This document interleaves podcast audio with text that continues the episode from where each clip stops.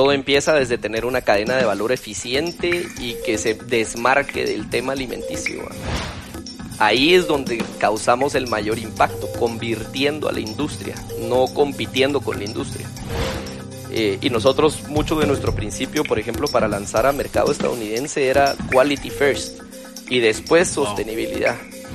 Realmente que te pongan un producto sostenible, que cumpla una función que vos estás buscando y que te lo haga más cómodo o igual de cómodo, de eso se trata, ¿va? O sea, que, que la bolsa te cueste lo mismo, que te resista lo mismo, que no te cambie la práctica, que el agua te la pueda servir igual de la misma manera o más fácil el 73% de la generación millennial está más dispuesta a, está dispuesta a gastar más plata por un plus sostenible que tenga el producto en góndola, el 73%, eso era el 36 hace tres años, entonces realmente vemos que hay una gran tendencia en la compra o en el impulso de compra en el consumidor cuando hay este tipo de productos o embalaje, entonces está la falsa percepción de que podemos costar más.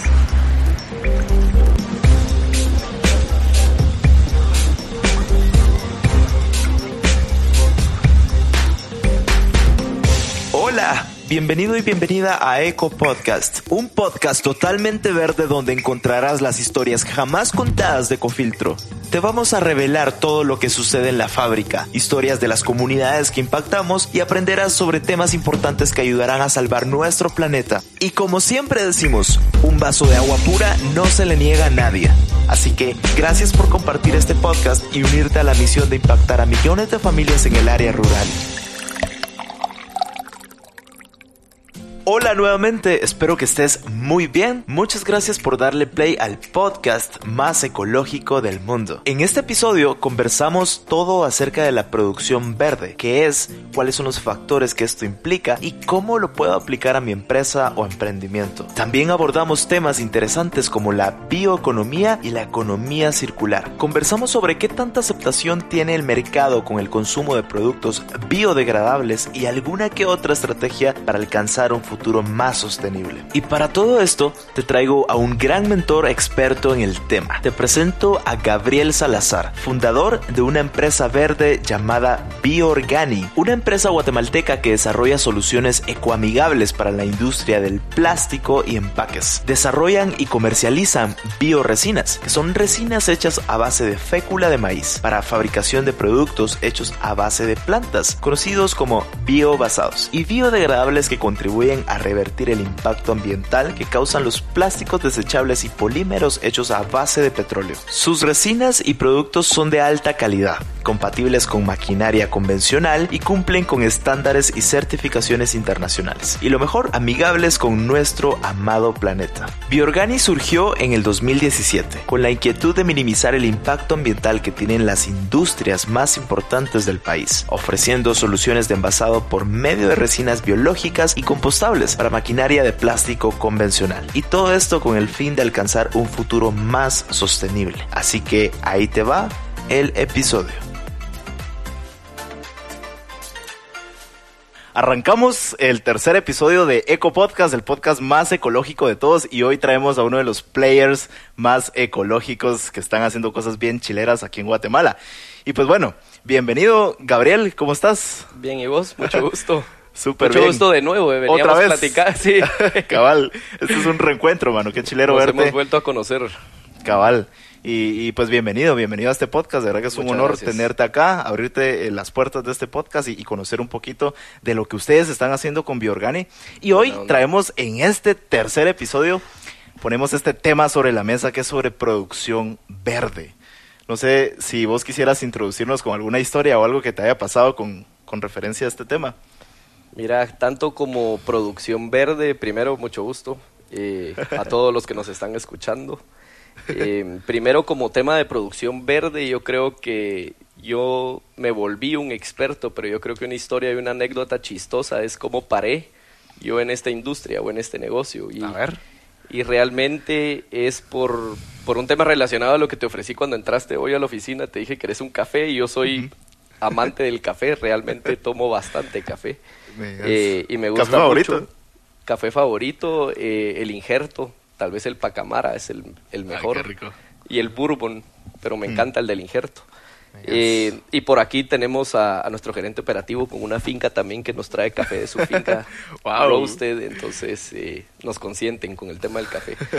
Pero bueno, eh, yo entré a este tema desde hace un poquito más de 14 años que trabajaba en trading. A mí me gustaba mucho la logística y me apasionaba el tema de poder traer producto de China a Guatemala y, todo el tema de importaciones, específicamente juguetes. Y en uno de los viajes a Cantón eh, y esto tiene que ver un montón también con mi mamá. Mi mamá tiene un montón que ver con el negocio y cómo yo paré en la industria. Eh, por pedir un café como a la semana de estar ahí, que ya no aguantaba, la, o sea, sin, sin estar, estar sin café, eh, se voltea medio pasivo y who speaks English, I need a coffee, I need a coffee.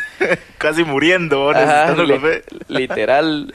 Y y se para un chinito que estaba en un booth así de la nada y se para y le dice, I know, I know little English, I can take you McDonald's. nos lleva a Mac y estando en McDonald's, bueno, pedimos el café y mientras estábamos haciendo la cola empezamos a platicar y nos dice, bueno, ¿y ustedes qué hacen acá? Y le contamos que nosotros estábamos para una empresa de trading de juguetería y vos qué haces acá?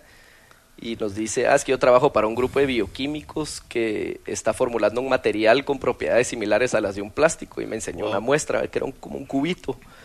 Y a partir de ahí le dije, mira, y esto qué interesante, y puede ser como un plástico y se podrá procesar, y ah, puede ser, pero como buen químico y cero comercial, nunca había hecho los links de que se podía amarrar a la industria de desechables. Y a partir de ahí lo acompañamos a la universidad a evaluar eh, cómo se veía el material, cómo lo estaban produciendo, de qué se trataba la tecnología, conocer el resto de bioquímicos.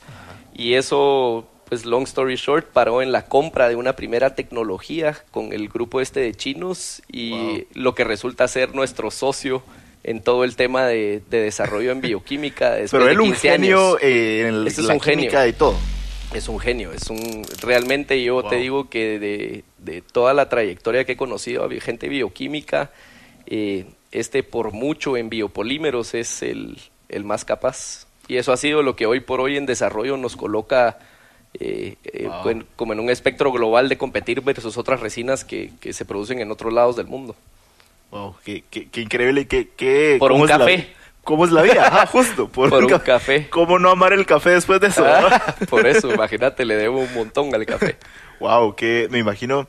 Y justo eso te iba a preguntar, que, que para la gente que no conoce Biorgani, que, nos contaras un poquito sobre la historia Bio, Bioorganis, porque seguro es una gran historia que nos la resumiste ahorita en una capsulita. Sí, o sea, esto te estoy hablando cabal de, de mis inicios en el tema. Yo, yo vengo del trading eh, y de comercialización puramente.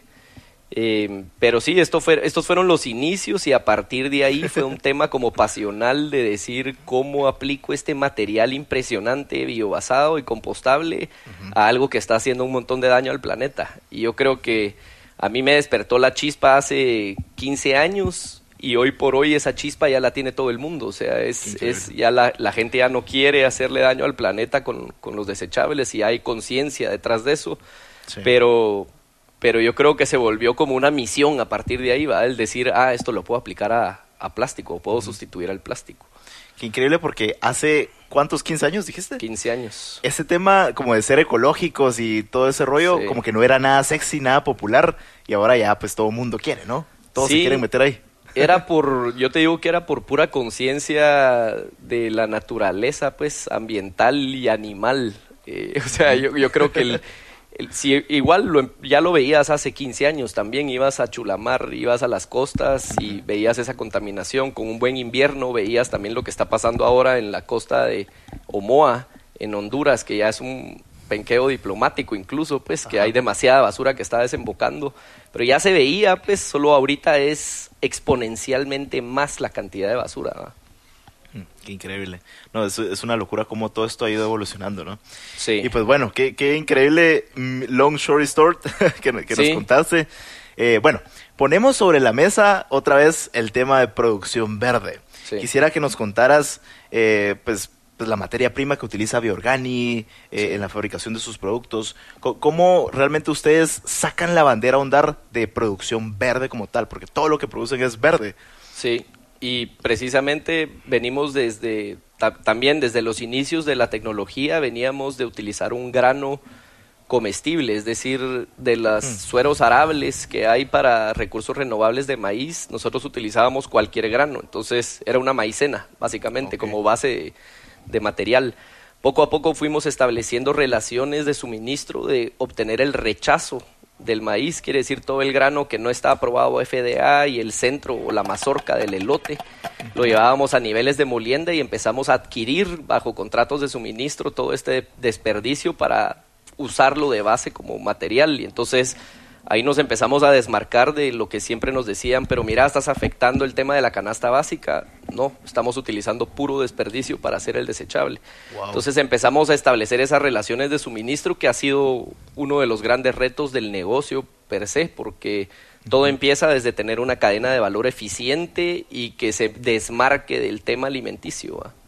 Oh, esto me explota la cabeza porque es desde desde la materia prima como tal en la creación de los productos finales. Porque, a ver, para los que no están viendo, yo estoy justo eh, tomando agua. Y un café. y un café, cabal Gabriel, con un vaso de Biorgani. Yo, imaginemos que no sé nada de, qué está hecho este vaso. O sea, ¿qué hay detrás de ese vaso? O sea, atrás, detrás de escenas. Mira, ah, yo no sé si vos probaste. Es, es fécula, es como que vieras la maicena o una harina. Eh, solo que es del desperdicio. Esa es la base que utilizamos y se le mezcla un carrier que básicamente te lo cristaliza como la miel caro. No sé si vos probaste alguna vez la miel caro, que es una miel de dextrosa transparente. El corn syrup. Es una miel básicamente endurecida y eso mezclado con la fécula le da la consistencia que se necesita para diferentes procesos. Aquí ves eh, producto de inyección que tiene diferente contexto y contextura, eh, producto termoformado. Entonces, el gran reto detrás de todo esto es poderle dar los mismos índices de procesabilidad a un biopolímero que un plástico tradicional para poderlo procesar en la misma máquina, porque ahí es donde causamos el mayor impacto, convirtiendo a la industria, no compitiendo con la industria, sino es siendo un suplidor fiable de materiales biobasados para que ellos conviertan su producción. Sí, pues como reemplazando el, plástico, ¿no? Total, total, es un reemplazo porque lo que estamos viendo a nivel regulatorio y mercado eh, es que ya hay dos avenidas principales y, yo creo que eso es un punto que igual vamos a tocar más adelante, indudablemente, pero la economía circular y la bioeconomía circular, que son las dos avenidas principales de lo que están pidiendo los marcos regulatorios y las marcas. Y la economía circular lo que te dice es que los materiales tienen que ser reciclables y reciclados. Entonces vos tenés dos parámetros de que tenés que incorporar eh, contenido de reciclado en el producto y también tiene que ser reciclable en su fin de vida. Entonces entra en una economía circular. Ese es el reciclaje, el círculo virtuoso de la, de la economía circular. Y la bioeconomía circular es lo mismo, solo que no necesitas de un proceso mecánico para que se vuelva a reincorporar. Es decir, cuando lo desechas, la tierra lo, de, lo desintegra o lo descompone y se vuelve a incorporar a los suelos, volviendo a ser un recurso renovable, en este caso un maíz y de ahí lo volvés a convertir en un desechable, se vuelve a incorporar a los suelos y hay un círculo virtuoso, pero es a base de la naturaleza. Esa es la bioeconomía circular. Entonces, Porque, a ver, a ver, eh, y esto me vuela la cabeza, porque ¿qué pasa si el día de mañana, porque tengo ahorita en mis manos un tenedor de ustedes, ¿qué pasa si por casualidad se me cae o alguien inconsciente lo tira a la calle? ¿Qué pasa con esto? Hay diferentes opciones de fin de vida que nosotros como Biorgani hemos llegado a analizar, pero la primera es la compostabilidad. La compostabilidad es la capacidad de un material orgánico de transformarse en compost mediante el proceso de compostaje. El compost es un superfertilizante, ya que contiene muchas sustancias orgánicas y microorganismos útiles para el suelo. ¿Qué pasa si esto termina en un field de compostaje? El producto está certificado para que se descomponga en 12 semanas, que es como el parámetro internacional, europeo o estadounidense para, para demarcar que un producto es compostable. Y existen tecnologías que son, que aparte de ser compostable industrial, son biodegradables aeróbicamente. Entonces, este producto, si se, hoy se descarta en la calle, a los 40 meses va a ser descompuesto a través de microorganismos. Esto al final, y me voy a poner aquí un poco más técnico, pero la, estructura, la estructura molecular de una fécula es igual al de una glucosa o de un azúcar. Entonces, para un microorganismo, esto que es fécula y dextrina es comida, es fuente de comida. Entonces, todo nace de cómo podés hacer fluir la glucosa, si lo querés ver así en estructura molecular, a moldeo de un polietileno normal. Eso es, pues, y por eso, y por eso se descompone. Qué locura. Siento que estoy hablando con el chino. ah, no, con el chino estarías hablando otro nivel de tecnicismos. Me imagino. Pero qué, increíble porque, a ver, comparado con las bolsas, no tengo exactamente el dato, pero una bolsa plástica normalita tarda años, creo yo. O sea, si se tira en la calle.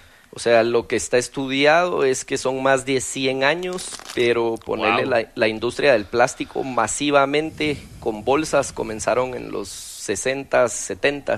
Entonces, hoy por pues. hoy el 98% del plástico que se ha fabricado en la historia de la humanidad todavía existe. La producción mundial de plásticos ha aumentado desde los 2.3 millones de toneladas en 1950 a 162 millones en 1993 y a 448 millones en el 2015. Cada minuto se vende casi un millón de envases plásticos de bebidas en todo el mundo. En algún estado de forma, o en sólido, o en gaseoso, o se quemó y se volvió CO2, entonces, pero todavía existe.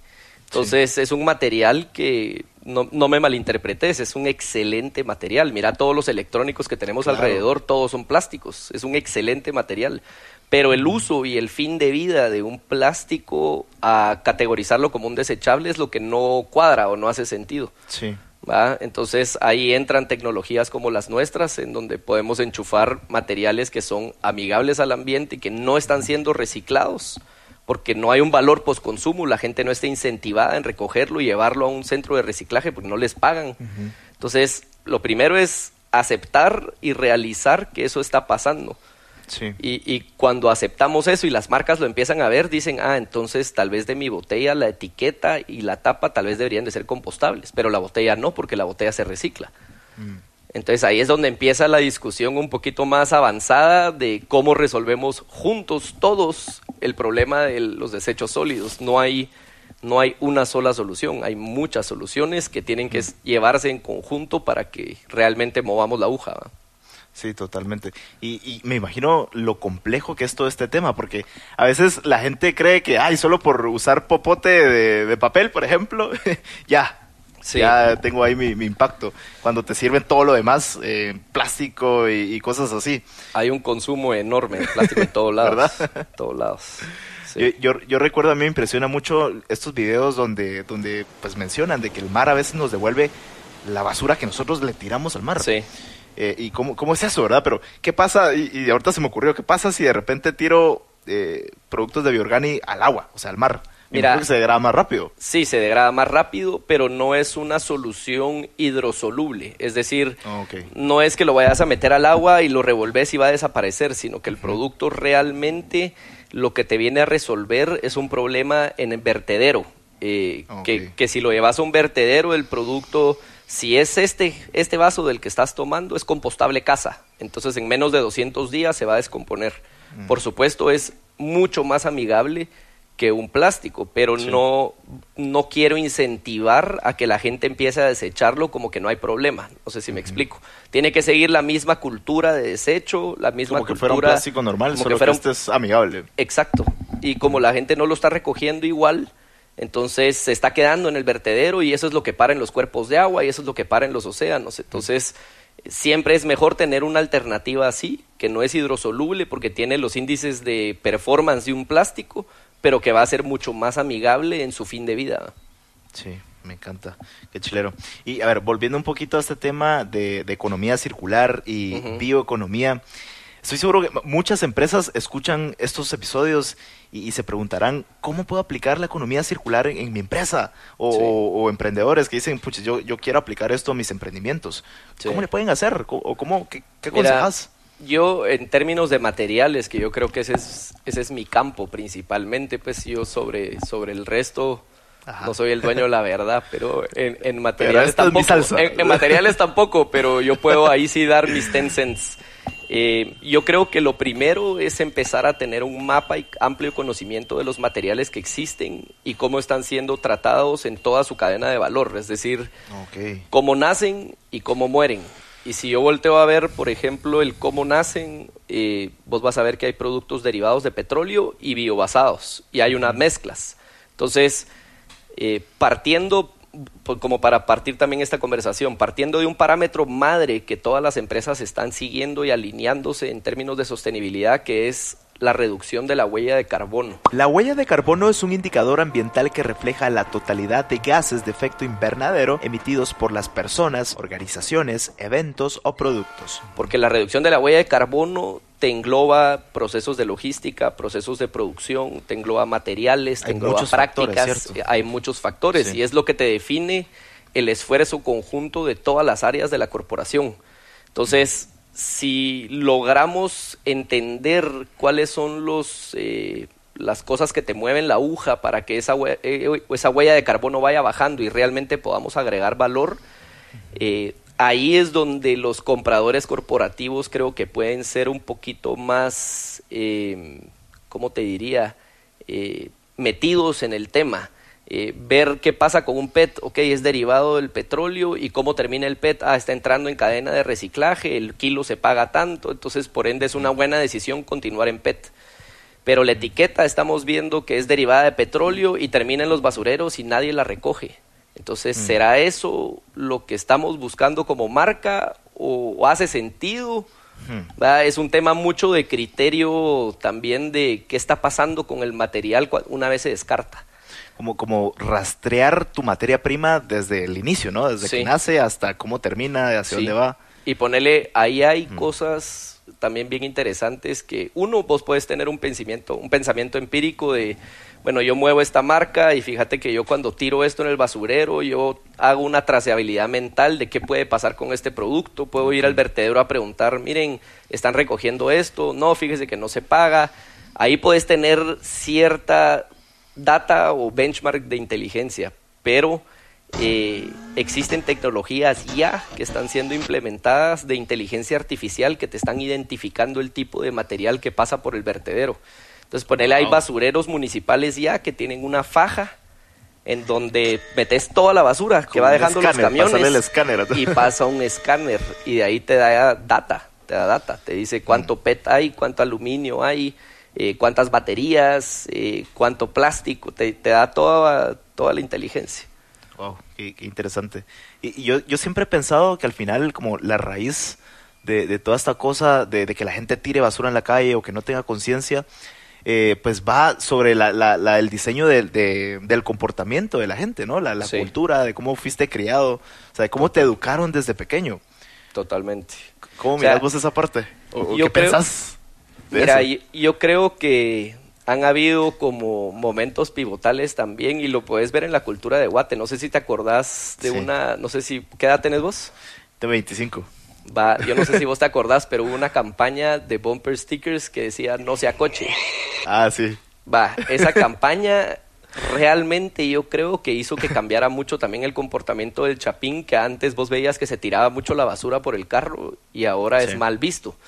Entonces, definitivamente la cultura de desecho va avanzando y cuando volteas a ver culturas en Europa eh, que ya lo tienen descifrado, por así decirlo, tienen composting bins, tienen recycling bins, eh, dentro de los recicladores ya tienen estas tecnologías de sensores que te van separando la basura. Entonces, ya ves que hay modelos que están funcionando.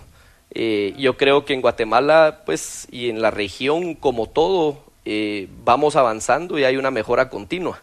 Entonces, eh, va, va, a depender de cómo vayamos adaptándonos a, a, la cultura de desecho, pero definitivamente existe una y hay que seguirla. Totalmente de acuerdo. ¿Y, ¿Y, cuál crees vos que puede ser como la solución raíz o, qué pensás vos? Porque a ver, eh, estamos, cabal, han de haber muchos factores. Porque justo estábamos viendo que, cómo se le hace como empresario, como, como emprendedor, para meter la, economía circular a, mi negocio, ¿no? Pero parte de lo que están haciendo con Biorgani es ofrecer una solución a eso, porque es meter productos verdes totalmente a la cadena de valor de una empresa o un emprendedor. Pero ¿qué, otras soluciones ves vos que, pueden, que pueden haber en el mundo? Mira, hay distintas cosas. Por ejemplo, te doy un ejemplo. Eh, el tema de los, de los, de los paletizados, que eso toda la industria usa stretch film Eh, va, ahorita hay soluciones de lonas reusables que ya solo las envolves alrededor, las enganchas y ya tenés una reusabilidad de ahí, ya tenés reducción mm. de materiales, eficiencia de materiales. Mira, están saliendo muchas buenas prácticas en términos de sostenibilidad. Yo creo mm. que ahora el criterio de la corporación, si antes no lo contemplaba, hoy por hoy, por hoy ha de ser uno de sus pilares principales, cómo manejan la sostenibilidad, la responsabilidad social. Entonces, yo creo que hay es muy difícil decirte uno porque esto es como querer adelgazar y decirte que solo jugar racquetball te va a adelgazar. Porque hay una pastilla mágica. Ajá, ajá. Entonces eso no existe, ¿va? Tiene que ser eh, ejercicio, dieta y dentro del ejercicio puedes nadar, hacer bici, correr. Entonces es un esfuerzo multilateral para que todo se vaya dando y ahí entran también los de la huella hídrica, los de la energía renovable, entonces... Son muchos players, ¿verdad? Hay muchos players como para que podamos ya tener una armonía con la naturaleza, pues, y poder llegar a coexistir como todos los, los ambientalistas queremos llegar a, a estar, ¿va? Me encanta. Sí, yo creo que también como la clave es en, las industrias de consumo masivo, las, las muy grandes, como mencionaste el, este famoso termoplástico, creo que le llaman, el, film, ¿no? El film, el stretch. Eh, o sea, todo eso a veces termina en la calle, cuando hay soluciones como la que planteaste. Y yo creo que ahí la gran limitante es temas de costo, como, como siempre y como uno se imaginaría. O sea, este tipo de materiales todavía no han llegado a la curva de costo de un polietileno tradicional, pero como Biorgani, nosotros sí llevamos años metiéndole al tema de desarrollo para alivianar los productos. Es decir, si vos pesas ese vaso vacío versus un poliestireno o polipropileno normal, vas a ver que nuestro vaso es más liviano, siendo el mismo calibre. Entonces, estamos trabajando para expandir la fécula dentro del proceso y que te rinda más un kilogramo de mezcla. Entonces, podemos tener un offset de costo en la mezcla, pero estamos rindiendo más en la aplicación del producto terminado y eso te ayuda a cerrar el gap. Y hoy por mm. hoy, te digo, hemos montado casos en donde para retailers grandes a nivel región igualamos precios a los plásticos a través de alivianamiento de producto. Entonces, venimos a romper un poco ese paradigma de que costamos más y eso para las corporaciones ha sido la limitante más grande, que dicen inmediatamente, dicen, ah, no, eh, bioplásticos, ¿para qué lo voy a evaluar? exacto. Y los bonos están ah, para el departamento. Paradigma, como para votarlo. Exacto.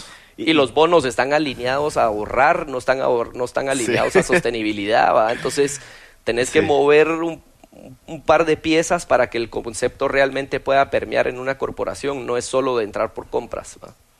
Mm, me, encanta. Y creo que justo ahorita desenmascaraste ese gran paradigma de las empresas, como que es, es como una barrera que los limita a usar productos verdes. Totalmente. Y yo creo que justo ahorita me, hiciste recordar, creo que hay otro paradigma en el consumidor que quizás muchos piensan, ah, lo, lo, lo, ecológico o, lo biodegradable es de baja calidad. ¿Qué mm. pensás vos de eso? ¿Crees que incluso puede ser hasta mejor? Mira, yo creo que venimos de ese mundo definitivamente, porque como todo en desarrollo, primero empieza con un nivel y después hay un proceso de mejora continua en todos los productos y eso lo puedes ver en cualquier producto, en las computadoras, en los carros, en, todo existe eso. Entonces, eh, realmente lo compostable viene de, de, de, un, de una, una perspectiva de sacrificar calidad por sostenibilidad. Mm. Sin embargo, en los últimos 10, 15 años ya ves tecnologías y ahí nosotros sí nos incluimos dentro de eso, que te están dando los mismos índices de performance que un, que un plástico. Entonces, eh, y mm. nosotros, mucho de nuestro principio, por ejemplo, para lanzar a mercado estadounidense era quality first y después sostenibilidad. Entonces, mm. sí, sí venimos de esa, de esa percepción pero existen productos y tecnologías ya que incluso te pueden hasta mejorar parámetros. Hola, te prometo que en menos de un minuto regresamos con el episodio. Pero antes, quiero contarte algo súper exclusivo para este podcast, el podcast más ecológico del mundo. Si visitas nuestra página ecofiltro.com, vas a tener un 10% de descuento en todos los ecofiltros. Sí, todos. Y no solo eso, también tendrás envío gratis dentro de la ciudad de Guatemala. ¿Cómo se le hace? Al momento de comprar vas a ingresar el código de descuento ECO Podcast. Repito, ECO Podcast. Ya, Así de fácil, esta es una oferta exclusiva para ti que estás escuchando. No le cuentes a nadie, pero eso sí, comparte este podcast con todos tus amigos. Regresamos con el episodio. Me encanta. Aquí votamos ese paradigma de una vez. Sí, cabal. No, sí. De, hecho que aquí el Departamento de Desarrollo en eso, en eso trabaja. Qué increíble, qué increíble. Qué chilero. Mira, a ver, eh, Sabemos, sabemos que Biorgani tiene el impacto ambiental en las venas, o sea, es como el, corazón, ¿no? Pero, ¿qué tanto impacto positivo tiene eh, Biorgani en la huella de carbono al usar productos ecológicos, como todos los que tienen? Pues no, no sé cuántos tienen. No, sí, tenemos una buena gama. Me imagino. Una buena gama. O sea, vamos a mercado, sí, vamos a mercado de food service, de agro, eh, vamos a mercado institucional masivo eh, y de empaque alimenticio. Entonces, eh, realmente tenemos una amplia gama. No es que nosotros tengamos la amplia gama del producto terminado, sino que nuestros convertidores aliados o nuestros clientes están trabajando con nuestras resinas para convertirlo en estas soluciones de producto. Lo que hace Biorgani es que te suministra el material y te da un acompañamiento muy cercano para enseñarte cómo cocinar esa solución de producto, porque estos materiales se procesan distinto a un polietileno normal. El polietileno es químicamente el polímero más simple. Es uno de los plásticos más comunes debido a su bajo precio y simplicidad en su fabricación. Los procesas con menores temperaturas, entonces mm. eh, el convertidor tiende a quemarlos si no sabe ciertas instrucciones de uso. Entonces acompañamos muy cercanamente y ya es el convertidor, el extrusor o el plastiquero de siempre el que está convirtiendo esta cantidad de soluciones de productos y cada vez es mayor la cantidad de productos. Entonces hoy te digo que a veces sale un producto que hicieron en Costa Rica que yo no estaba ni enterado, pero, pero lleva nuestro material. Entonces eh, ya, ya está permeando y como te digo, las marcas ya están reconociendo las dos diferencias entre las dos avenidas principales. Mm. Me encanta, increíble. Y de verdad que no, no sé si, si ustedes han medido de cierta forma qué, qué tanto impacto han, han causado. Sí. Eh, bueno, en términos de lo de la huella de carbono que me decías, eh, sí tenemos cuantificado cuánto impactamos desde que se cortan eh, los desperdicios de maíz hasta que llega el producto a las fábricas en la región. Entonces, eh, tenemos medidos, tenemos una menor huella de carbono que un fossil based o que un, derivado de petróleo, eh, aproximadamente un 48% menos en todo el proceso. Entonces, como, como huella de carbono corporativa, hace sentido también una bioresina en donde no esté entrando un tema de reciclaje o de economía circular. Y en términos del impacto que hemos tenido, yo te digo que en los últimos, la pandemia fue definitivamente, como estábamos hablando antes. Ya vamos a hablar de eso, porque eso está interesante. Sí, lo de la pandemia definitivamente fue un reto, eh, pero ahorita que estamos viendo la reactivación económica, eh, los clientes volvieron a dar play a los proyectos que traían, porque la conciencia la traen más fuerte aún, creo yo, saliendo de todo esto. Entonces ya estamos saliendo en diferentes, en diferentes lugares, en, diferentes lados de la región. Eh, acabamos de lanzar en grupos farmacéuticos en, pues, en, Puerto Rico también. Entonces por ahí vamos, vamos logrando permear. Me, encanta, me parece increíble. Y mira, hablando sobre, sobre las tendencias y todo eso, ¿cómo mirad vos a, futuro? ¿Cómo, ¿Cómo va a ser el comportamiento de la gente en cuanto a usar más cosas verdes? eh, ecológicas. ¿Cómo, crees que, va a ser el, futuro no, no, tan lejano sobre todo esto? Mira, yo creo que el comprador, sin el creo, yo lo he visto, el comprador a nivel internacional, incluyendo Guate y todos los compradores con los que hablamos, ya tienen un nivel de conciencia en la compra mucho mayor al que tenían el año pasado. Eh, y no digamos hace cinco años, pues esto viene avanzando eh, continuamente. Pero ahorita ya hay un nivel de conciencia de, bueno, pero quiero saber cómo está certificado, quiero saber cómo lo hicieron, quiero saber cómo me contribuye a la huella de carbono. Entonces, ya existe ese, esa base de conocimiento necesaria como para ir tomando las mejores decisiones.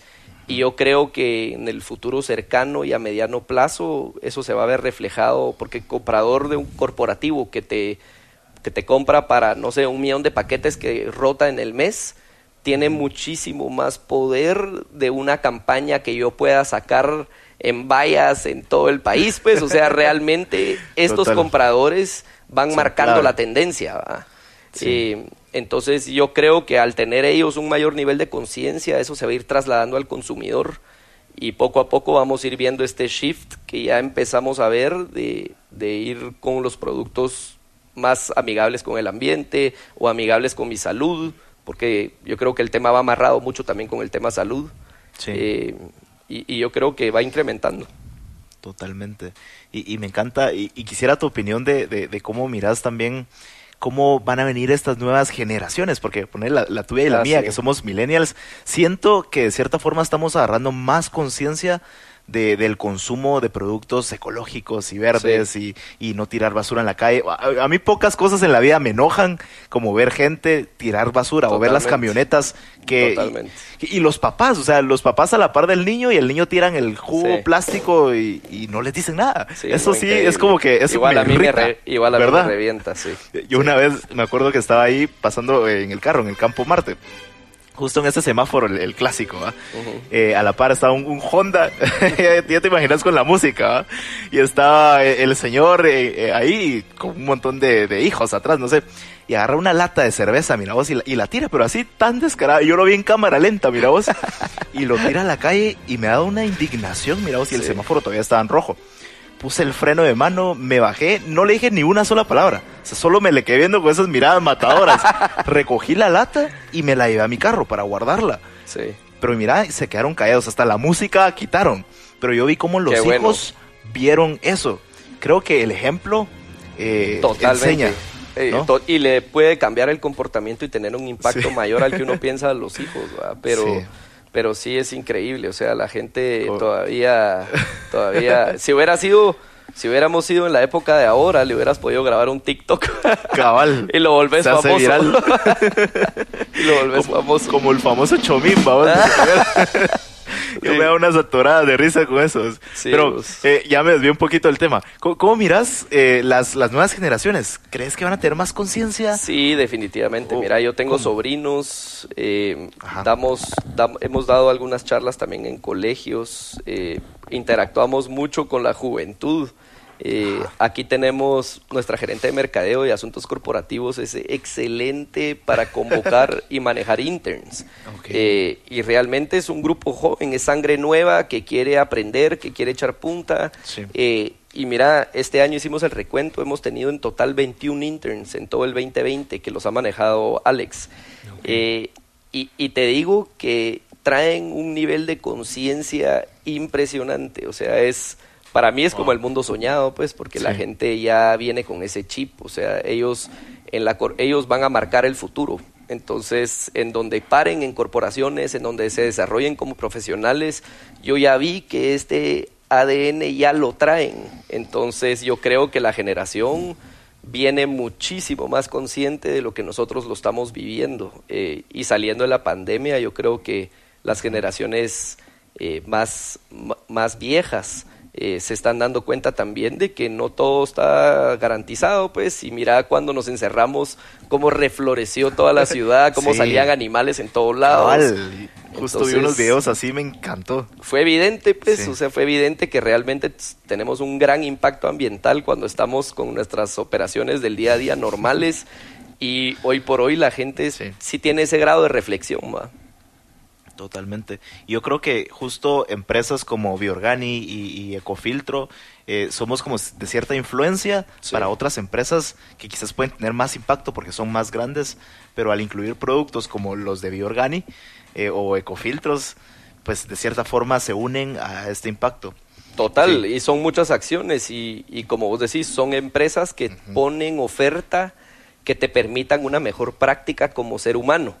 Eh, no, no es algo que, por ejemplo, Ecofiltro, a mí me encanta Ecofiltro, yo soy súper fan de Ecofiltro porque realmente eh, la comodidad de usarlo es impresionante, es hasta más cómodo que estar comprando agua. Entonces, realmente que te pongan un producto sostenible, que cumpla una función que vos estás buscando y que te lo haga más cómodo o igual de cómodo, de eso se trata, ¿va? O sea, que, mm. que la bolsa te cueste lo mismo, que te resista lo mismo, que no te cambie la práctica, que el agua te la pueda servir igual de la misma manera o más fácil. Entonces, creo que estos, el, la luz solar, por ejemplo, que son, es el mismo funcionamiento, solo estás captando energía de otra manera.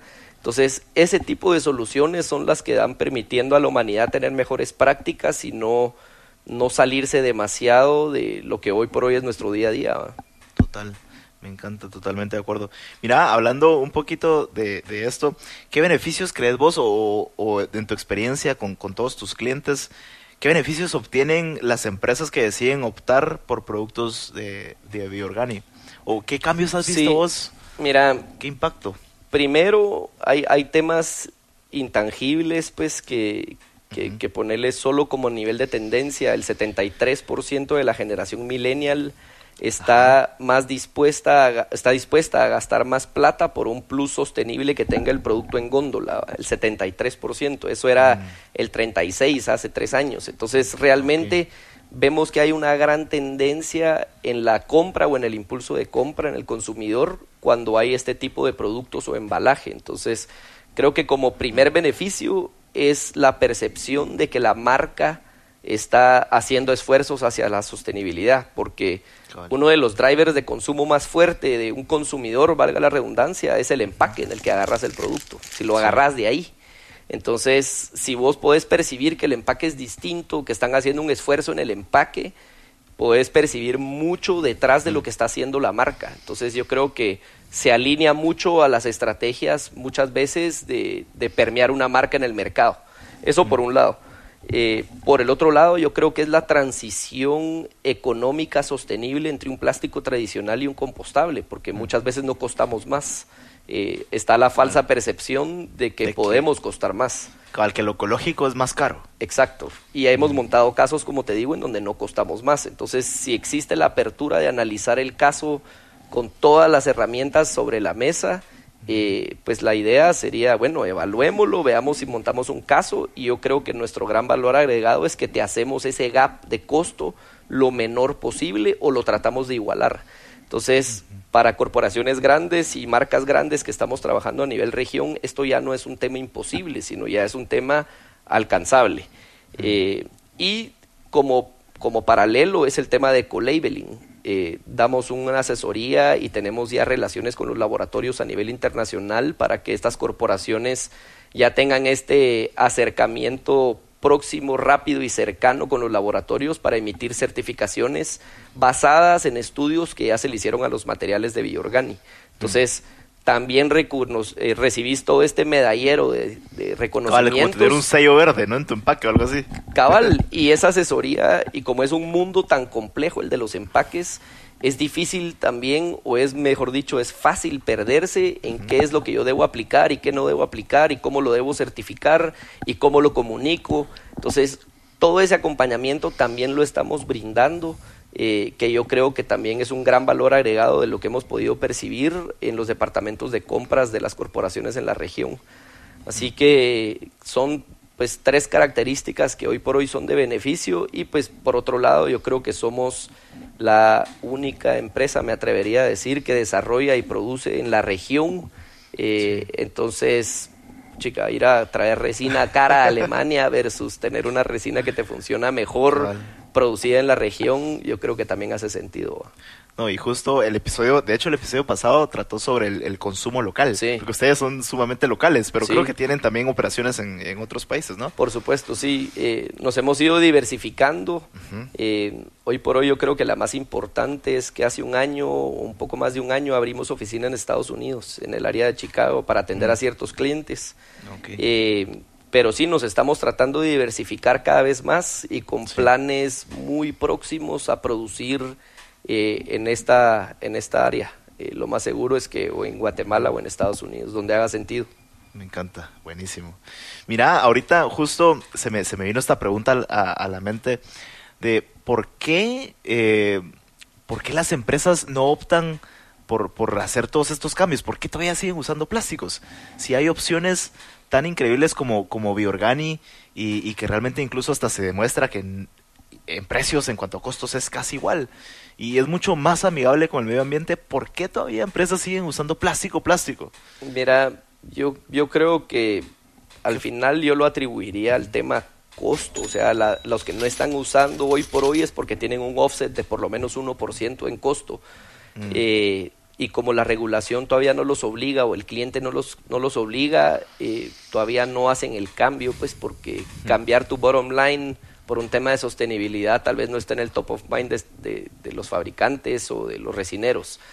Eh, pero yo creo que eso está cambiando, pues eso ya, ya se está entendiendo a, mayor medida que, los, que las marcas, eh, lo, porque esto acuérdate que no es solo que Coca-Cola o que Pepsi venga y decida yo voy a cambiar esto, pum, no, necesitas alinear al fabricante, necesitas alinear la tecnología y el suministro de los materiales y es una cadena un poco más compleja. compleja.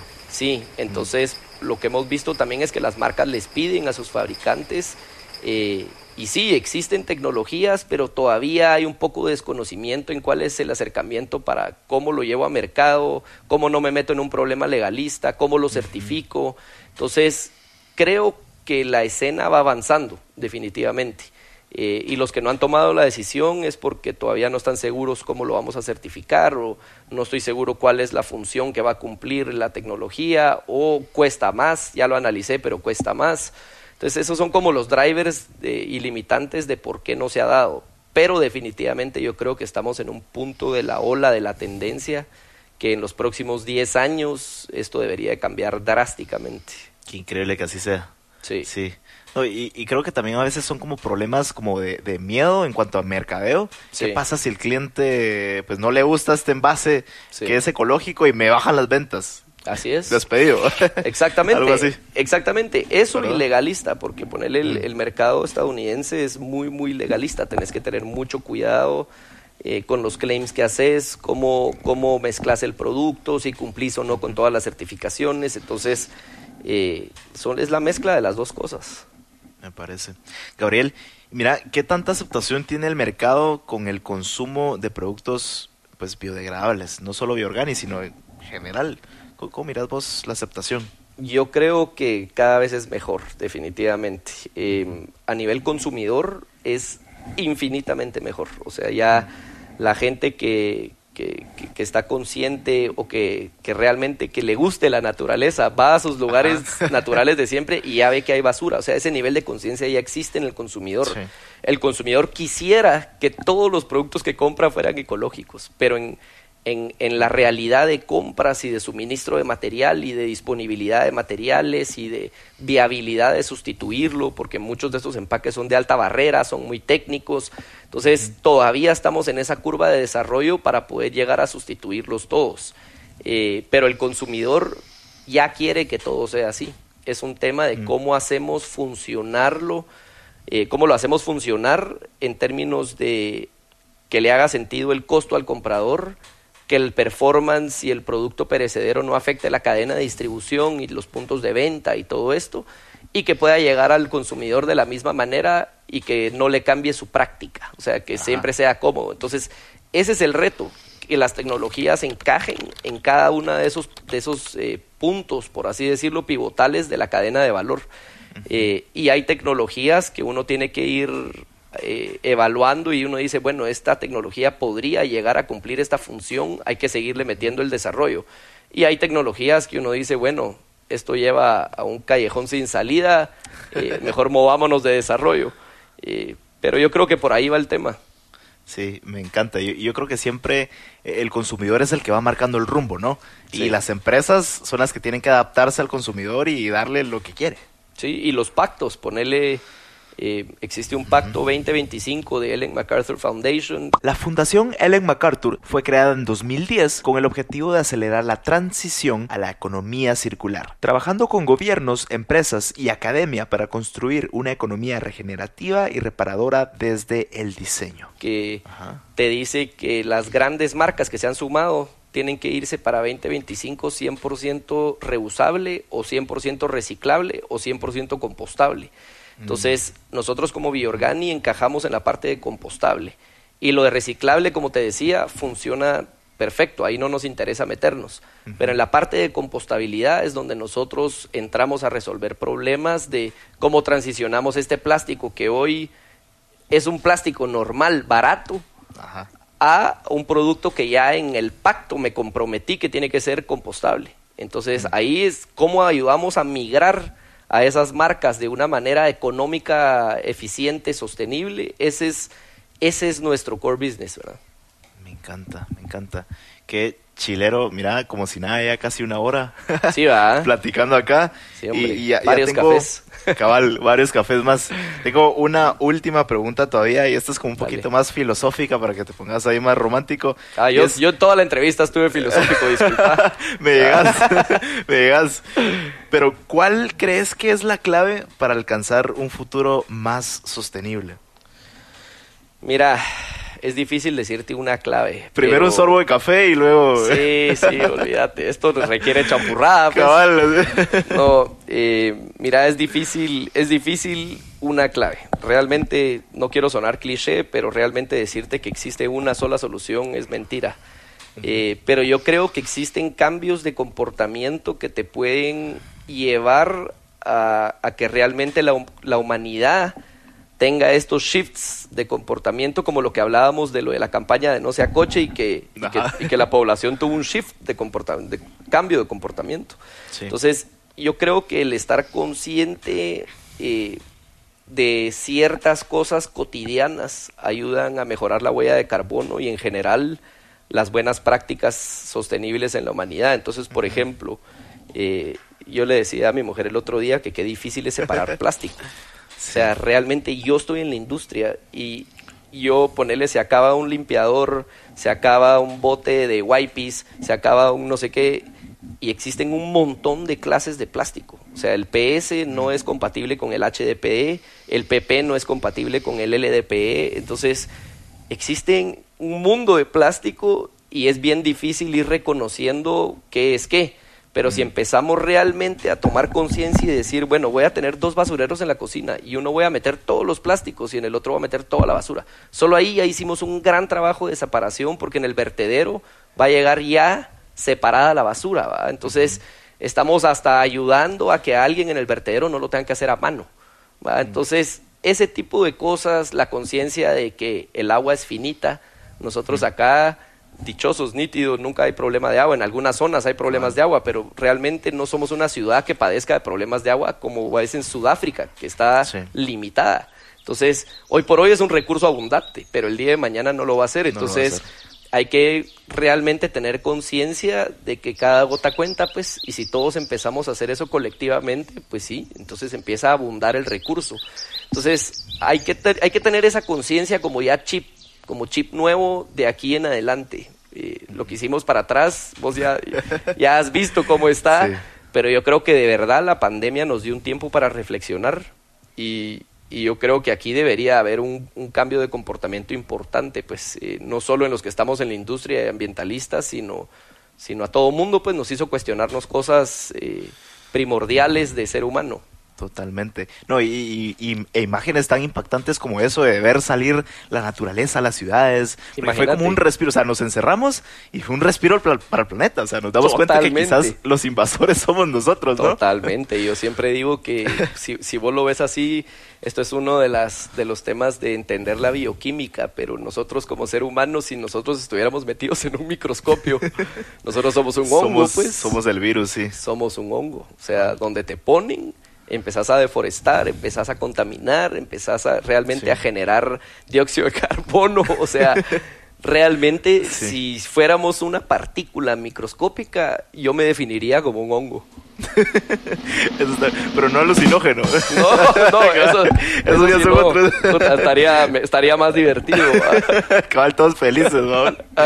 Mira, y ahorita se me ocurrió porque hay, hay un debate bien famoso en internet sobre esta, este- esta parte de, de proyectos tan increíbles como lo que ya está haciendo Elon Musk de ser interplanetarios en algún momento, Sí. pero ¿por qué no nos enfocamos también en cuidar lo que ya tenemos? O sea, ¿por Sí. qué buscar irse a otro planeta si también hay que cuidar lo que ya tenemos? Sí. ¿Qué- cómo, cómo ves eso? A ver, Es, quisiera es- tu, tu- tu es, punto de vista. eh, para mí es, porque la verdad es que también es apasionante lo que está haciendo Elon Musk, Sí, o sea, el, el ver, el explorar ese límite, yo creo que eso es, eso es un poco, pero para el resto de personas que todavía estamos acá, porque yo creo que todavía estamos a un futuro un poco lejano de que toda la humanidad se pueda ir a otro planeta a habitar solo así por así, eh, creo que tiene que coexistir con ese esfuerzo, pues, o sea, tiene eh, el irse a otro planeta también es apreciar que estamos llegando a otro planeta por a buscar naturaleza, a, buscar esa virginidad de un paisaje, eh, y eso pues hay que tratar de buscarlo y, y, preservarlo acá. Como conservar lo que ya tenemos. Y vamos, la verdad es que vamos por un pésimo camino, pero ahorita estamos en un punto de inflexión en donde se puede revertir. Yo creo que definitivamente hay que trabajar las dos y y ojalá todavía vivamos nosotros dos como para ver qué pasa Cabal, para ver lo que está haciendo Elon Musk. Cabal, sí. está, yo concuerdo totalmente con vos, o sea, qué, impresionante ver esto, sí. pero al mismo tiempo también estar conscientes de que hay que cuidar lo que tenemos, porque es lo que tenemos ahorita en las manos, ¿no? Totalmente. Mira, ya estamos terminando este tercer episodio sobre producción verde y me fascinó, me encantó, y nos gusta mucho aquí en Ecopodcast cerrar con, con una frase o con algún consejo o dato ecológico que vos querrás compartir como para dejar una última pepita de oro a toda la gente que nos escucha y pues todo tuyo el micrófono. Pues yo creo que un dato interesante que cabal hace un par de días me dijeron es que el consumo actual de las bolsas de supermercado hoy por hoy en un año es suficiente para cubrir toda la costa del mundo con una, con una línea de, de bolsas alrededor del mundo al mes. O sea, el consumo de plástico anual de bolsas de un solo producto, de un solo producto, es suficiente para bordar toda la costa del mundo en un mes. Así que creo que creo que es eh, realmente impactante. Yo a mí ya me cuesta hasta percibir la cantidad de plástico que se está moviendo hoy por hoy a necesidad de empaque, a necesidad de electrónicos, es, es ya impresionante y la tierra ya no da más, ya no hay más petróleo, entonces hay que optar por diferentes fuentes. Totalmente. ¿Y algún último consejo ecológico que querrás darnos para, despedir el episodio? Mira, yo creo que va muy en línea con lo que te mencionaba antes, de, tomar conciencia de, de, las actividades cotidianas. Yo creo que más que decirte, mira, hay que hacer tal cosa puntualmente, es ir cambiando ese comportamiento internamente y eso es lo que va a ir haciendo que, que vaya evolucionando la escena pues de la ecología y de preservar la naturaleza y de realmente entender cómo resolvemos el problema de los desechos sólidos. Entonces yo creo que el tema es quedémonos con dos cositas que podamos hacer mejor, como una mejor práctica sostenible, como lo que te mencioné con el agua. Eh, si tengo la práctica de lavarme los dientes y dejar el chorro encendido, prueben a apagarlo mientras se cepillan. Prueben a apagarlo pues y después lo vuelven a encender. Eso ya hizo una gran diferencia. Entonces yo creo que son acciones bien pequeñas que colectivamente hacen una gran diferencia. Eh, y yo, yo creo que eso es, eso es el, el consejo más práctico y más cómodo que les puedo dar. Me encanta, como pequeños pasos. Sí, es que así es, baby steps. Cabal, me gusta. Pues gracias Gabriel, qué increíble episodio, la verdad es que me voy súper contento y, pues gracias. ¿Cómo, ¿Cómo encontramos a Biorgani en las redes? Danos aquí. Mira, eh, en LinkedIn yo creo que es nuestra red más activa. Ahí estamos constantemente publicando blogs eh, y noticias de lanzamientos de nuestros productos. Eh, pero también nos encuentran en Facebook como Biorgani Tech. Y nuestro website www.biorgani.tech. Súper, buenísimo. Pues gracias, Gabriel. Gracias no, por, a vos te agradezco. Y, éxitos en todo. Qué increíble lo que están haciendo con Biorgani. Bienvenidos, bienvenidos. Esta es su casa. Buenísimo. Nos vemos. Un abrazo. Nos vemos. Hasta aquí llegó este episodio ecológico, pero no me quiero ir sin antes recordarte lo importante que es para nuestro planeta que incluyamos la producción verde en nuestras empresas o cualquier clase de proyecto y que el uso de materiales ecoamigables son la clave para alcanzar un futuro más sostenible. Y empresas como Biorgani nos demuestran el gran impacto que todo esto puede tener. Suscríbete hoy a Spotify, Apple Podcast o en tu aplicación favorita para escuchar tus podcasts. No se te olvide seguirnos en todas nuestras redes sociales como Ecofiltro y también puedes darte una vuelta por nuestra página ecofiltro.com. Por favor comparte este episodio con tus amigos y así ayudarás a salvar nuestro planeta, un ecofiltro a la vez. Este episodio fue editado y musicalizado por Cory Young, escrito por Jorge Delio, el diseño original de sonidos es por José Estrada y el diseño de la portada por Naim Solís. Ecopodcast fue creado por Universo Podcast para Ecofiltro. Universo Podcast.